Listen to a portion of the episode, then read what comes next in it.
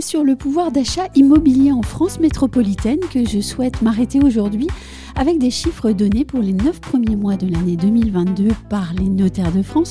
dans leur conférence de presse qui a eu lieu le 15 décembre 2022. Donc, le chiffre à retenir aujourd'hui pour ces 9 premiers mois de 2022, c'est